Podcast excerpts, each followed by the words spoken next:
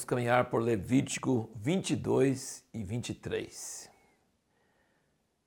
O Levítico 23 é um capítulo que fala sobre as três festas, muito importante. E 22 fala de vários outros assuntos, principalmente dos sacrifícios, que não pode oferecer sacrifício com defeito, coisas assim. Vamos pensar sobre uma pergunta: o que é santificar o nome do Senhor? E o que é profanar o nome do Senhor?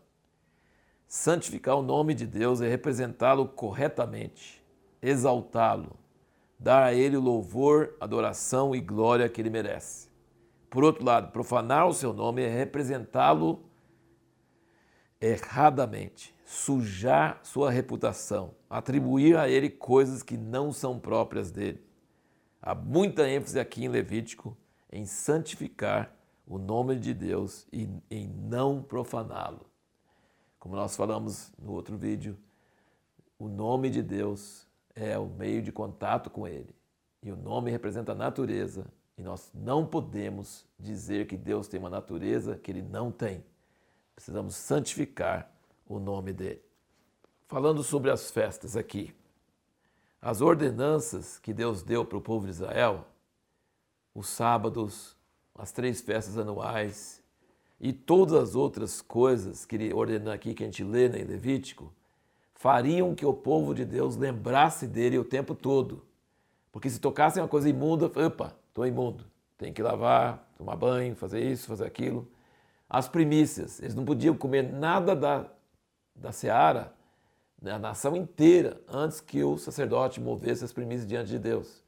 Então, assim, todas essas coisas de ser um povo santo, separado para Deus, todas essas mínimas ordenanças implicavam em que o povo iria lembrar de Deus praticamente o tempo todo. Não posso comer da colheita porque tem que dar primeiro para Deus. Não posso entrar no santuário agora porque eu estou imundo. Todas essas coisas faziam o povo lembrar de Deus. Deus gosta de certas coisas que quebram a rotina. Então ele, ele gostava que a cada seis dias, no sétimo dia, houvesse descanso. E, e nessas três festas anuais ele fala: ninguém trabalha e há uma santa convocação. Então, lembrar de Deus, celebrar Ele, fazer sacrifícios especiais, eram muito importantes para que o povo adorasse a Deus e fosse unido, todo o povo, que eles paravam de trabalhar, não ficava distraído com o serviço secular e reuniam é, a santa convocação e faziam os sacrifícios. Então Deus gosta que haja no, no ano Deus gosta que haja certos momentos, certas celebrações, certas coisas que quebram a rotina e que faz o povo se ajuntar para estar diante de Deus. É, essas três festas que temos aí, Páscoa, Pentecostes e Tabernáculos, eram para celebrar acontecimentos do passado, porque a Páscoa celebrava a saída do Egito.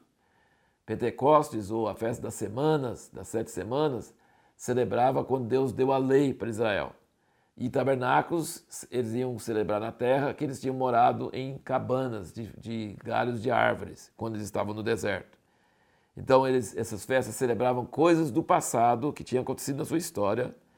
Eram para marcar também momentos marcantes do ano agrícola, porque na Páscoa era a festa das primícias, molho das primícias, no, na festa das semanas é, é o início da colheita de trigo e tabernáculos era o fim do ano com azeite, vinho e esses produtos que gastavam muito sol para chegar na colheita do fim do ano. E também tinha a ver com coisas espirituais, como expiação, arrependimento, recebimento da lei e manter-se como um povo santo diante de Deus.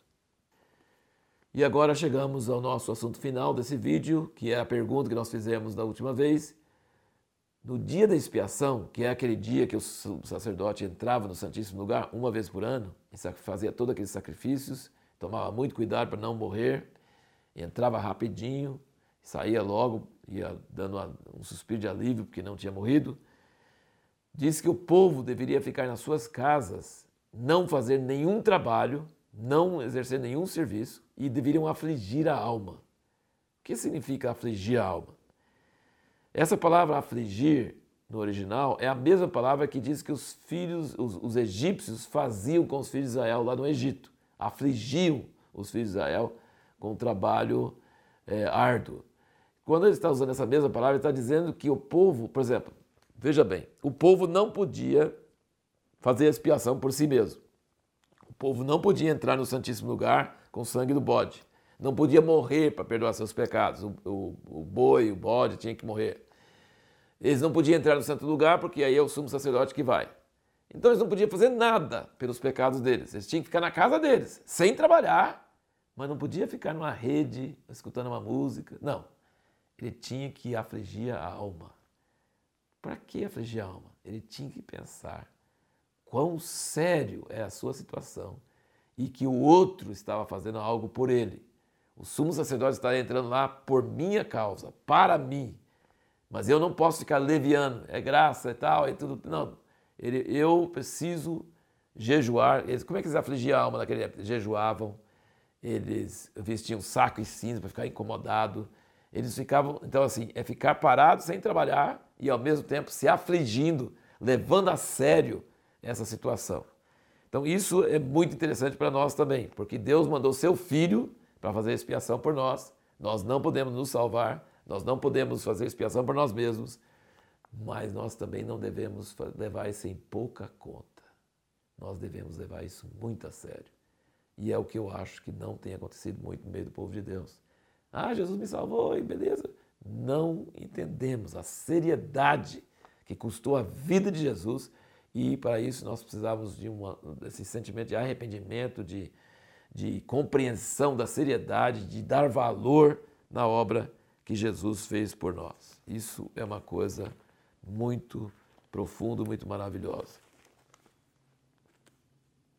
E a última festa é a festa dos tabernáculos, que é um tempo de alegria e regozijo total. Então é interessante que no dia 10 do sétimo mês é o dia da expiação. Muita tristeza, aflição de alma. Eu pequei gravemente e alguém está morrendo por mim. Isso é maravilhoso. Mas depois, no dia 15, começa a festa dos tabernáculos, que é a colheita final, e aí é muita alegria, muito regozijo, bebendo vinho, se ungindo com óleo.